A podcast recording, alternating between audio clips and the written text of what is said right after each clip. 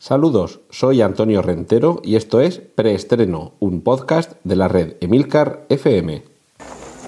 Bien, silencio todo el mundo. Motor. Sonido. Claqueta. Escena 1, toma primera. Acción. Vamos rapidito en esta semana en la que por fin intentaré poneros al día de todas las secciones, aunque me tenga que dejar algunas noticias, porque ya llevamos demasiado tiempo sin dedicarle en cada uno de estos preestreno su espacio a las distintas secciones que os recuerdo están indicadas en las notas del podcast. Está indicado el minuto en el que comienza cada una de las secciones, así como los enlaces a cualquier contenido que mencione a continuación y que tenga que ver con un vídeo, con un tráiler, con una foto o con un cartel. Empezamos con noticias en general. Cortinilla de estrella y... Con tres noticias rápidamente. La Unión Europea obligará a plataformas estilo Netflix a ofrecer una cuota del 30% de contenidos europeos. Esto es una política que ya conocemos, por ejemplo, aquí en España y en otros países, pero bueno, el caso concreto de España, que es el que nos atañe a los que como yo vivimos aquí, que por familiaridad sabemos que las principales cadenas están obligadas a que un porcentaje de su producción propia sea, sea nacional. Es decir, que aunque sean cadenas en cuyo accionariado pueda haber parte de empresas eh, extranjeras, como puede suceder en el caso de, de, Telecinco, cuando contaba con una gran participación de, de empresas audiovisuales italianas, pues para emitir aquí en España, la concesión que tenían eh, les obligaba a mantener una cuota mínima de producción española. Igualmente, toda la Unión Europea en su momento obligó precisamente a que las cadenas televisivas también mantuvieran una cuota de producción comunitaria, en la que además debían participar no solo una, sino varias cadenas, que fuera cooperación internacional o cooperación comunitaria. Pues en este caso, ahora también se va a aprobar una legislación, se está negociando actualmente entre el Parlamento Europeo y el Consejo de Europa, para que haya al menos un 30% mínimo perdón, de contenidos europeos dentro del catálogo de estas plataformas de streaming. Estamos hablando de Netflix, Amazon, eh, Hulu, AMC, HBO, todas estas que se os ocurran. Cuando llegue Disney, Apple y compañía, van a tener que mantener un 30% de producción europea. Cosa que afortunadamente no va a suponer un problema, porque, y ya os lo comenté la semana pasada, precisamente la serie de Netflix que no está hecha, que no está rodada o grabada en lengua inglesa, que más se ve es precisamente un producto español, la, la Casa de Papel. Es decir, que estas series, aunque sean de producción propia y parezca que solo están dirigidas al público de ese país, gozan de gran éxito en muchos casos en, en otros países. Otro caso podría ser la serie Alemania, alemana Dark, que también comenté, que era de las más vistas. Es decir, que esto de ese 30% de producción comunitaria no necesariamente va a implicar que sean series que no cuenten con el agrado del público. Así que felicitémonos porque eso seguramente supondrá una alegría para la industria audiovisual comunitaria y de paso también para el espectador, porque está claro que se va a tratar de premiar, entre comillas, a las producciones que mm, antes de, lanzarlas al streaming ya se puede uno hacer a la idea de que van a tener un éxito más allá de las fronteras de un único país. Y como digo, esto va a permitir que disfrutemos de productos que no estén pensados para un único mercado, sino que se, se creen con una mentalidad global. Y siguiendo con este asunto de las plataformas, Telefónica se ha aliado con Netflix para incluir sus contenidos en Movistar Plus. Hasta ahora había una especie de, guerra entre estas dos plataformas y por fin han llegado a un acuerdo. Os recomiendo que quienes estéis interesados, los que ya tengáis, por ejemplo, abono en Movistar Plus, accedáis a la, a la página web de este operador, de esta plataforma, para conocer los detalles comerciales de esta oferta pero básicamente lo que hasta ahora parecía que iba a ser una pelea que iba a obligar a elegir una cosa u otra o a tener que pagar por las dos, afortunadamente, digo afortunadamente pensando en los espectadores, afortunadamente va a, finalizar con colaboración entre ambas. Y yo sinceramente soy muy amigo de la, de la competencia, pero también de la colaboración. Y terminamos con esta sección de noticias también con, con, relación a, a, Netflix que ya eh, representa en Estados Unidos el 30, perdón, el 30, eh, perdón, la primera, la, eh, la, primera elección en Estados Unidos a la hora de ver programas en televisión. Es decir, de, mm, de todas las opciones de que cuentan o con las que cuentan los televidentes o los consumidores, mejor dicho, de productos audiovisuales en Estados Unidos, por un lado, está la, la televisión en, en, directo, la televisión grabada, es decir, aquello que tú puedes programar en, en cajas inteligentes como el Tivo, que, que, tú dices, bueno, pues grábame esta serie que la emiten a tal hora y te la graba y tú ya, una especie de vídeo digital.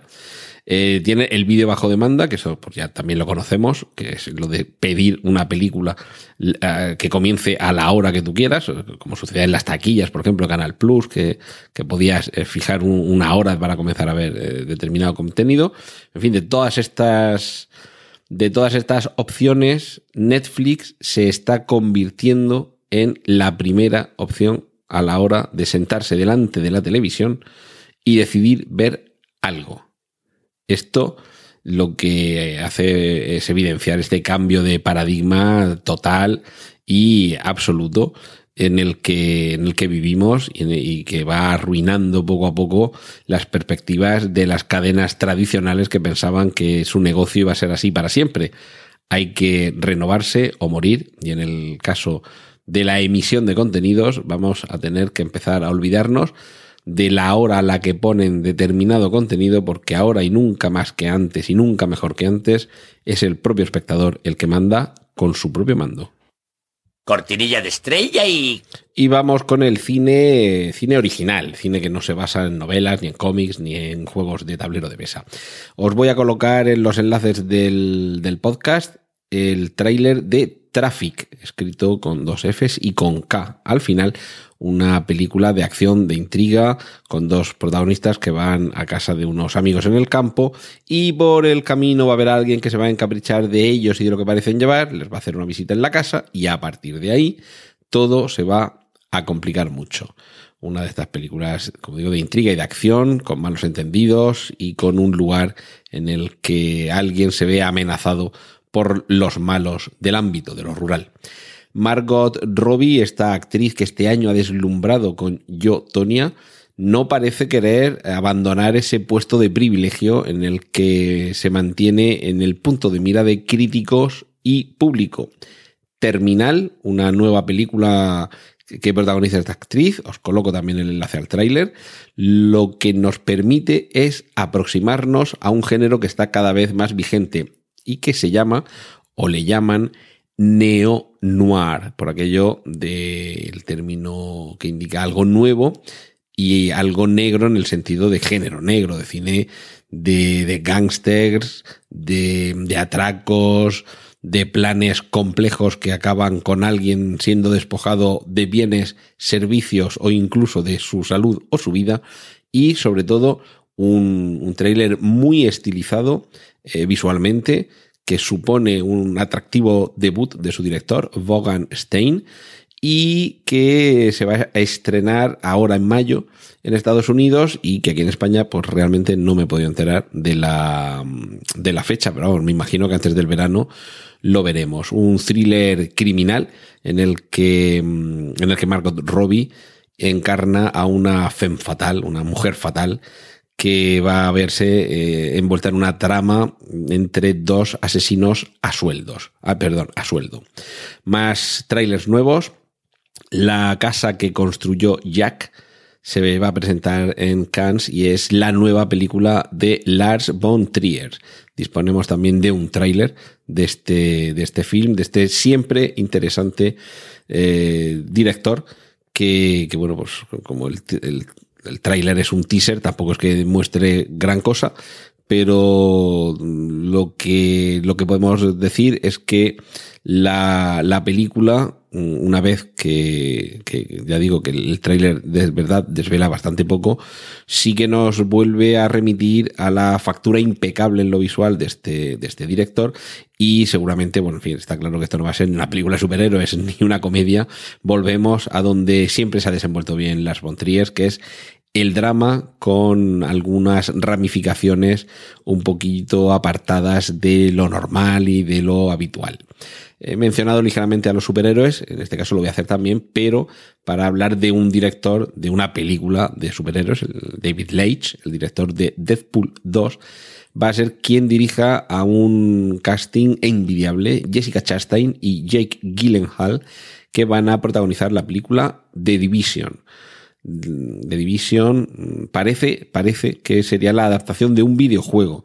De momento lo que sí que sabemos es una historia, es que la historia está ambientada en un futuro eh, en el que hay una pandemia que se ha repartido por todo el mundo. Atentos. Eh, por si esto llega a pasar en, la vida real, un virus que se ha eh, extendido por el mundo a través de los billetes, a través del papel moneda. O sea que una excusa tan buena como otra cualquiera para deshacernos del, del Bill Metal. Bill Metal, quien ganó mucho, muchísimo durante muchas décadas, fue Elton John, gracias a su música, y todavía tenía que ganar algo más, porque me imagino que por algún lado, como productor o algo, eh, tendrá que beneficiarse de que se cuente su vida en el cine. Un biopic sobre la figura de este músico británico, titulado Rocketman, que si no recuerdo mal es el título de una de sus canciones, y que va a estar protagonizado por Taron Egerton, este actor que hemos visto básicamente en las dos entregas de Kingsman, esta película que trata de llevar la acción a nuevas eh, cotas y que aquí parece afrontar por primera vez un papel dramático de carga, de fondo y de peso.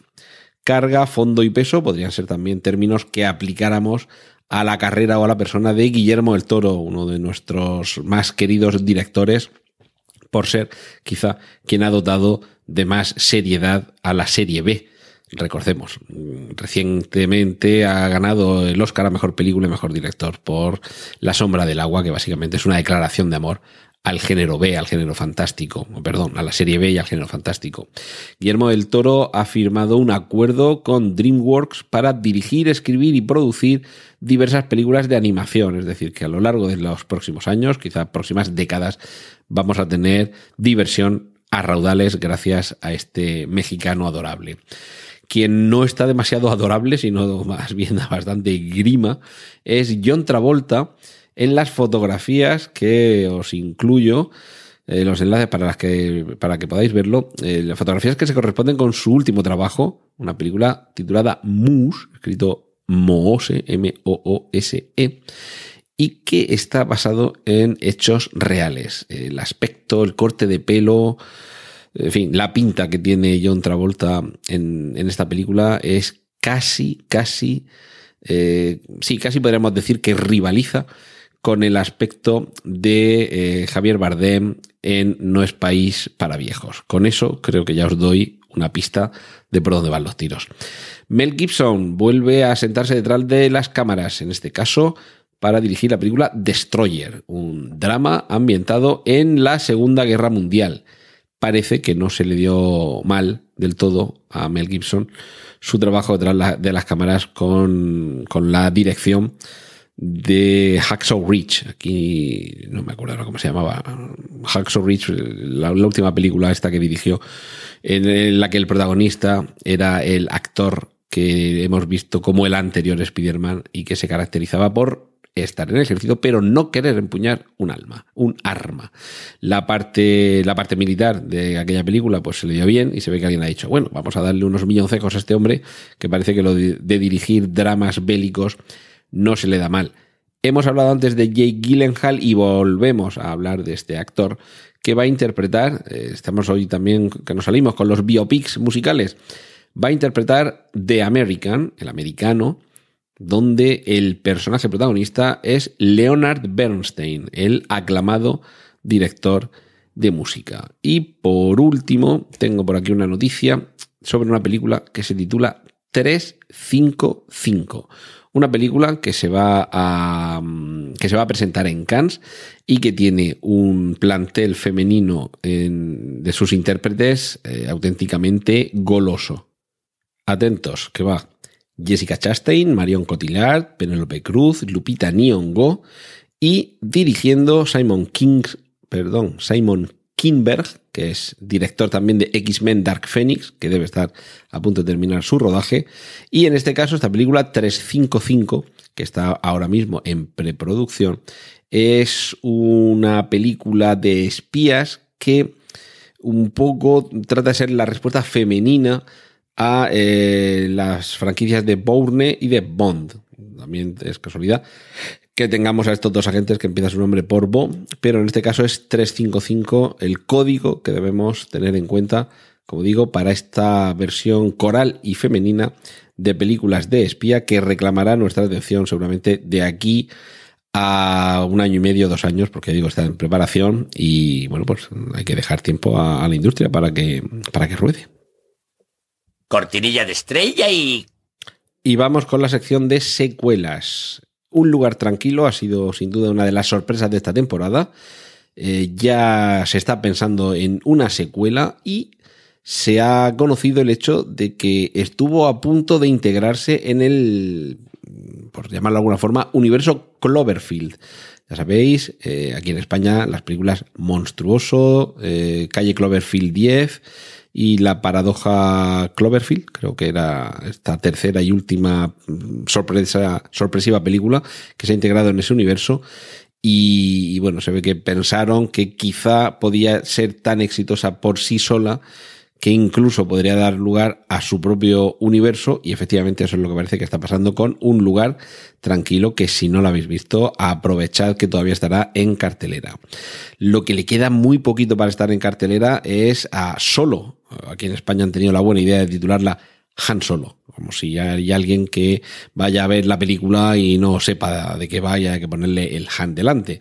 Pero bueno, si, si no quedaba muy claro de quién era la película y quién salía, tenemos eh, un enlace que os facilito a un chorro de pósters de personaje en el que vemos distintas versiones, distintas variantes de esos pósters que en las películas en las que hay varios personajes de peso, pues tratan de darles entidad, e identidad con una recopilación como la que os he facilitado. También tenemos el enlace al primer vistazo de Dumbo en versión real. Tenemos ya una vista del, elefantito, del, logotipo, del título. Y bueno, recordamos que se estrena, eh, falta todavía mucho tiempo, de hecho, se estrena en marzo de 2019 y el director es alguien como Tim Burton, de quien siempre hay que estar atento, sobre todo si recordamos que él siempre ha dicho que Dumbo es su película favorita. Otro que vuelve es John Carpenter, pero no como cineasta en el sentido de escritor de guion o director de la película, sino en otra de sus facetas que muchos, los que aman o amamos su cine, conocemos y admiramos, pero que quizá no tanto sepan. Y es que John Carpenter también es compositor de bandas sonoras, eh, sobre todo de las bandas sonoras de sus propias películas. En este caso, John Carpenter no podía ser de otra forma, va a componer la banda sonora de Halloween. Y es que uno de sus títulos más célebres va a tener un remake y era lógico que volviera a contar con la identidad sonora del maestro. Por cierto, que os he hablado antes de, del chorro de pósters de Solo, el actor Alden R, a ver si lo pronuncio bien, Alden Ehrenreich, con H intercalada entre la E y la R, Ehrenreich o algo así, eh, ha confirmado que tiene un contrato para tres películas. Es decir, que esta que vamos a ver ahora de solo es solo la primera de tres películas que podríamos llegar a ver sobre este personaje en sus años previos a aquel momento en el que lo conocimos en la peor cantina del universo. Sin apartarnos demasiado de Han Solo, vamos con Harrison Ford, que por primera vez, por primera vez, y fijaros si tiene carrera este hombre, ¿eh? pues por primera vez va a poner su voz en una película de animación. Por primera vez un personaje de dibujos, en este caso dibujos animados por ordenador, va a contar en la versión original con la voz de Harrison Ford. Y se trata de la secuela de Mascotas, esa divertida película de animación que nos llevaba a conocer la vida secreta de los animalillos que dejamos en casa cuando nos vamos. Tenemos también el primer vistazo, los enlaces del podcast, el primer vistazo a Glass, Cristal. Cristal, Glass, es la tercera parte de una película que solo en su segunda entrega conocimos que era una trilogía. Después de El Protegido, pasaron muchos años y Shyamalan nos trajo eh, Múltiple. Y solo al final de Múltiple descubríamos que se trataba de la segunda entrega de una trilogía que ahora culminará con Glass. Si en la primera conocíamos al personaje que interpretaba Bruce Willis y su némesis, eh, encarnado por Samuel L. Jackson, en la segunda era James McAvoy el protagonista absoluto de la función, que como digo, solo al final descubríamos que pertenecía a ese mismo universo, el universo de El Protegido. Y ahora ya con todas las cartas sobre la mesa, Shyamalan nos permite un primer vistazo, tampoco os esperéis mucho, ¿vale? Un primer vistazo a Glass. Veremos, veremos cómo culmina esta trilogía casi secreta. Otra trilogía en ciernes, por lo menos ya tenemos el póster y la sinopsis sobre John Wick capítulo 3, porque ya sabemos que eh, tuvo tanto éxito la primera que no tardaron en producir eh, la segunda parte, titulada aquí en España John Wick 2, Pacto de Sangre, que también funcionó tan fenomenal que era imposible que no hubiera una tercera parte. Así que, de momento, de momento, lo que sabemos es que el protagonista, John Wick, interpretado de nuevo por Keanu Reeves, eh, se ha convertido en prófugo. Lo persiguen por una menudencia nada, unos 14 millones de dólares que es el precio que hay por su cabeza y sobre todo por romper una regla central, matar en los terrenos del Hotel Continental. Esta es la sinopsis que han dado a, conocer desde, desde, la productora.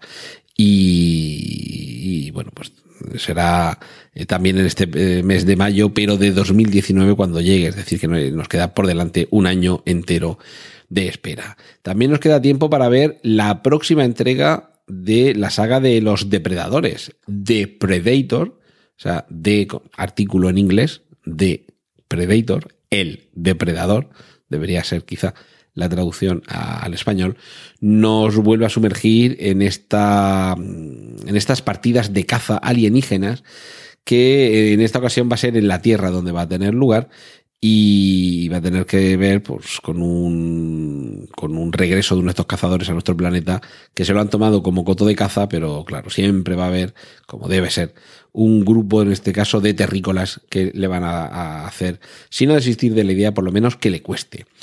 Otra serie que continúa, Star Trek. Recordemos que hay un guion en desarrollo sobre una idea de, de Quentin Tarantino, pero mientras eso llega o no a buen a buen puerto. Recordemos que ahora mismo Quentin Tarantino está ya en pleno rodaje de su, de su próximo trabajo. Pues mientras eso llega, como digo, la saga de Star Trek tiene que continuar. Y eh, en este caso, dirigida por eh, S.J. Clarkson, que ha dirigido varias, varias series para la BBC, algunos capítulos para, para Jessica Jones y para los defensores, y va a ser quien dirija de nuevo a Chris Pine como Capitán Kirk y, bueno, suponemos que con el reparto eh, habitual, Zachary Quinto, Simon Pegg y, compañía, volveremos a conocer las eh, aventuras de estos eh, fascinantes exploradores de la última frontera. Y para últimas fronteras, las que más que recorrer diseccionaba el cine italiano del género conocido como giallo, que significa amarillo, y que se refiere al color del, de unas publicaciones, el color del papel, de unas publicaciones baratas de noveluchas de terror que daban mucho susto y que a la hora de adaptarlas al cine, pues poco a poco fueron tomando este sobrenombre. Suspiria, uno de los grandes clásicos de Dario Argento, uno de los grandes nombres del género del terror mundial y concretamente italiano. Suspiria fue una de esas películas fundamentales en los años 70 para, para el cine de terror y ahora vuelve. De hecho, ya podemos ver las primeras y en algunos casos terroríficas imágenes de esta nueva versión que cuenta con Dakota Johnson como protagonista. La misma protagonista de las 50 sombras de Grey y compañía, la vemos ahora en un reparto en el que la acompaña pues nombres más que estimables como Tilda Swinton, Chloe Grace Moretz, Mia Goth y, ojo, Jessica Harper, que fue la protagonista del Suspiria original allá por el año 1977. Eh, no hay todavía una fecha concreta de estreno, sí que va a ser este año, en 2018, pero del aspecto que, se ve en las fotografías, eh, dirigida, eh, por cierto, por Luca Guadagnino, que es el director de Call Me By Your Name, en este trabajo me parece que ha echado el resto y que va a ser una actualización más que digna de aquel cine de terror. Nos hemos referido antes al universo Cloverfield. Había noticias de que se estaba preparando una nueva película este, perteneciente a este universo Cloverfield, ambientada en la Segunda Guerra Mundial, de hecho ambientada en los momentos eh, casi inmediatamente previos al desembarco de Normandía, en el que un grupo de paracaidistas aliados eran, eh, bueno, tomaban tierra, eran, eran desplazados, eran lanzados la parte, la retaguardia de las líneas alemanas. Y ahí llegaban a un, a un pueblo ocupado por los nazis, donde encontraban algo sorprendente y que de alguna forma conectaría con lo, con lo que conocemos del universo Cloverfield. Bien, esta película, titulada Overlord, Overlord es el nombre en código de la operación militar para el desembarco de Normandía y si no recuerdo mal es un grado militar, es algo así, es, eh, sobre, no, sobrecargo, no, como es un momento. Almirante o algo así, en fin. Eh, Overlord es eh, el título de la película y como digo, se refiere a la operación Overlord, que era la que suponía el desembarco en Normandía. Pues bien, desde la productora, desde Bad Robot, dicen que no, que, no va a ser una película del universo Cloverfield, que están preparando una, pero que no es esta. En fin, eh, puede ser que los han pillado con el carrito del helado y tratan de disimular, pero bueno, en cualquier caso, crucemos los dedos porque igual nos encontramos con dos películas, eh, una del universo Cloverfield y esta otra que tiene toda la pinta, pero igual va por otro lado. Y otra secuela, Feliz Día de tu Muerte, pues ha funcionado muy bien en taquilla como suele pasar, además con el género de sustos, pues habrá segunda, segunda parte. Y una de las sagas que posiblemente terminen, digo posiblemente porque bueno, nunca digas de esta agua no beberé, ni este cura no es mi padre, ni esto por aquí no cabe, pero se supone que todo debería terminar con el episodio 9 de Star Wars, si no todo, por lo menos todo lo que tiene que ver con el arco de evolución de la familia Skywalker, que ya está bien con los Skywalker, la turra que nos están dando, ¿verdad? Que no, hombre, que no, que queremos más películas. Pero bueno, la cuestión, si del episodio 7 al 8 el salto temporal fue de segundos, es decir, donde terminaba el episodio 7, empezaba el episodio 8, parece que el episodio 9 va a empezar bastante después de los acontecimientos con los que concluía el anterior episodio.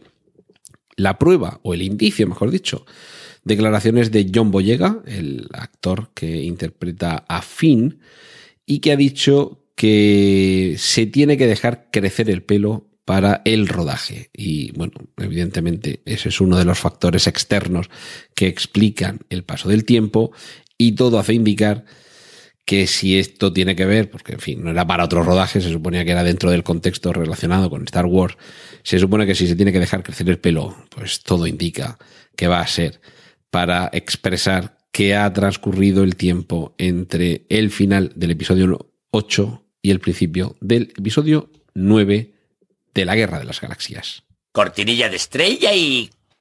Sección series de televisión. ¿Es posible que me dé tiempo a decirlo todo en un minuto? Sí, hay poquitas noticias esta semana. Primera imagen de Meryl Streep en Big Little Lies, temporada 2. Se confirma la segunda temporada de Tabú nueva serie de animación en el universo Star Wars, Star Wars Resistance. Se confirma cuarta temporada de Billions, una serie que a mí me tiene enganchadísimo. Eh, os pongo el enlace al tráiler y ya sabemos que se estrena este mismo mes de mayo la segunda temporada de Por 13 razones y hay vida más allá de las 13 cintas, ya veremos cuál. Se confirma la tercera temporada de Westworld, que la segunda temporada acaba de empezar ahora mismo, y ya tenemos la primera imagen del, logotipo y, bueno, pues a la protagonista sentada en la silla de las nuevas aventuras de Sabrina, esta, esta brujilla que ahora adquiere el rostro de Kiernan Shipka, que interpretaba a la hija de Don Draper en Mad Men cortinilla de estrella y... Seguramente quienes hayáis eh, leído el título de este podcast, eh, un gran poder conlleva una gran responsabilidad, es una frase de Spider-Man que me permitió la licencia de adaptar con un gran podcast conlleva una gran responsabilidad.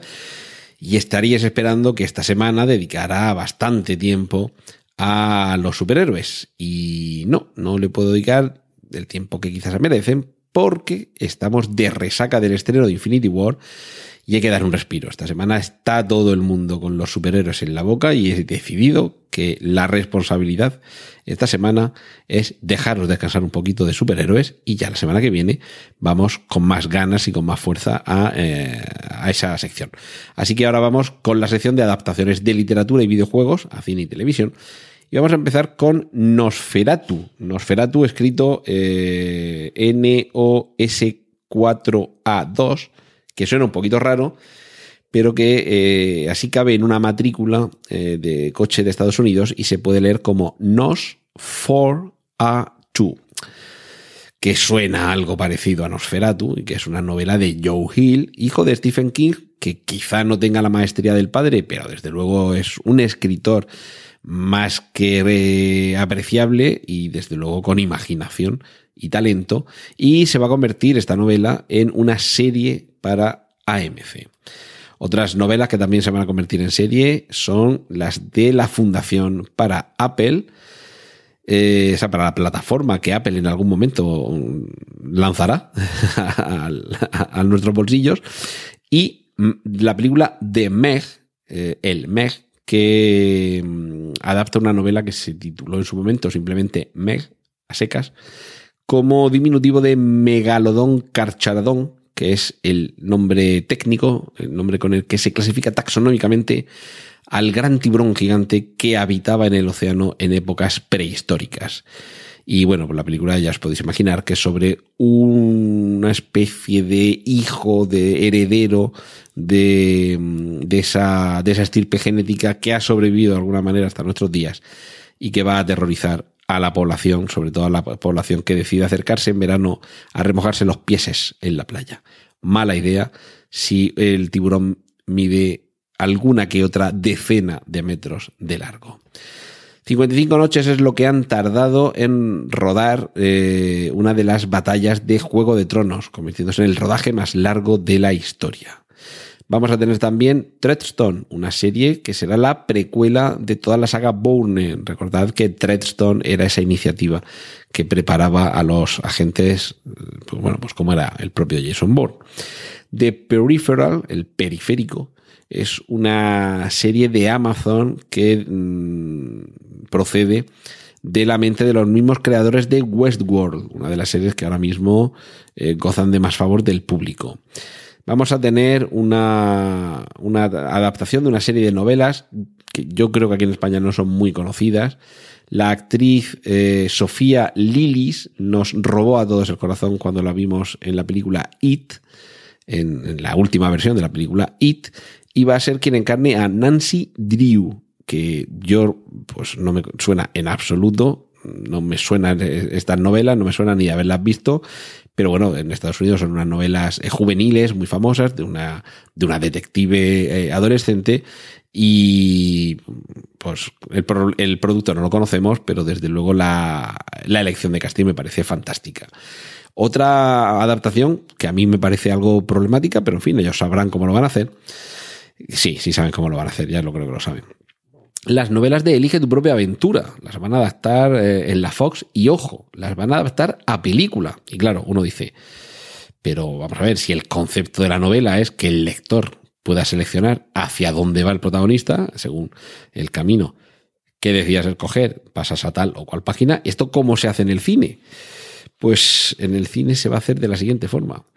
Los espectadores, armados de sus móviles, llegado determinado momento de la película, podrán elegir qué camino toman los protagonistas.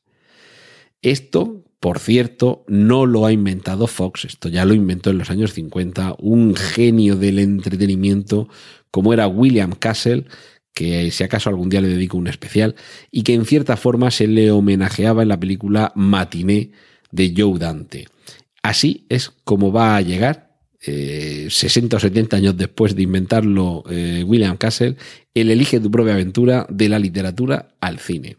Otra novela de Stephen King, que también llegará al cine, La larga marcha, y aquella eh, en concreto originalmente se publicó bajo el seudónimo de Richard Bachman, pero es una novela de Stephen King en la que un grupo de, sobre todo de jóvenes, emprenden la larga marcha del título, que consiste en no dejar en ningún momento de andar a buen paso. Y aquel que se detenga, hay una serie de reglas, porque si puedes salir un momento de la formación para, para mear, pero puedes volver y tienes, no sé si será un minuto o tres minutos o algo así, aquel que baja el ritmo, aquel que pasa más tiempo del debido fuera de la formación, eh, aquel que se detiene, eh, directamente eh, se le mata. Esto yo he corrido de momento cuatro maratones y aunque en alguno de ellos he tenido el privilegio de llegar el último, como en el primer maratón que se corrió en Murcia en el año 2013, en ninguno nos mataban al que se quedaba el último. O sea que la película, la novela ya pone los pelos de punta, en la película puede ser aún más espeluznante. Y terminamos con un nuevo tráiler de Castle Rock, esta serie que no se basa en ninguna novela concreta de Stephen King, pero sí en todo su universo de relatos, novelas, personajes, eh, lugares, ambientaciones. Y este nuevo tráiler, desde luego, nos, tenemos muchísimas ganas de ver esto.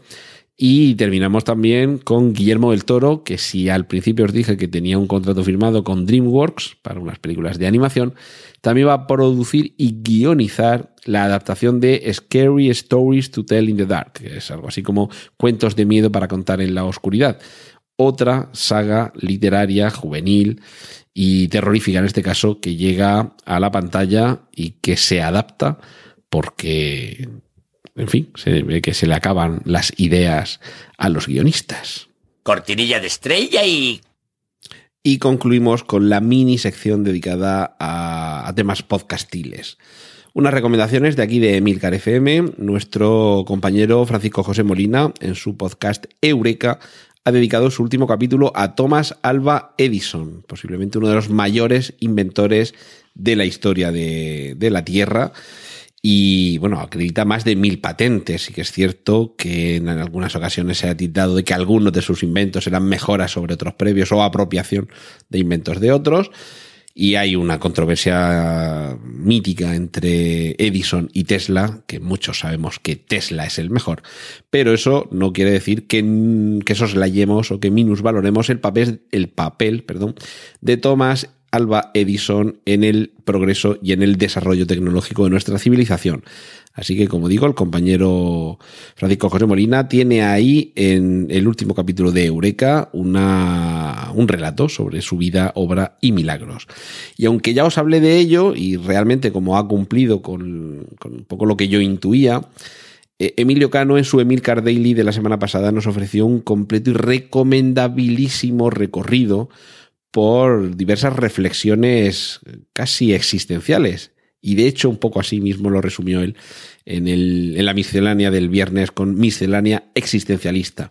Pero mm, como hubo un capítulo adicional al que os recomendé, a los tres que os recomendé la semana anterior, pues aprovecho para, para recomendaros que sigáis, que sigáis, que repaséis esos capítulos y, sobre todo aquel que como lo grabó después de que yo grabara el preestreno la semana pasada, pues ni sabía que existía. Así que aprovecho para recordaros que bajo los siguientes títulos, ¿nos importa la privacidad realmente?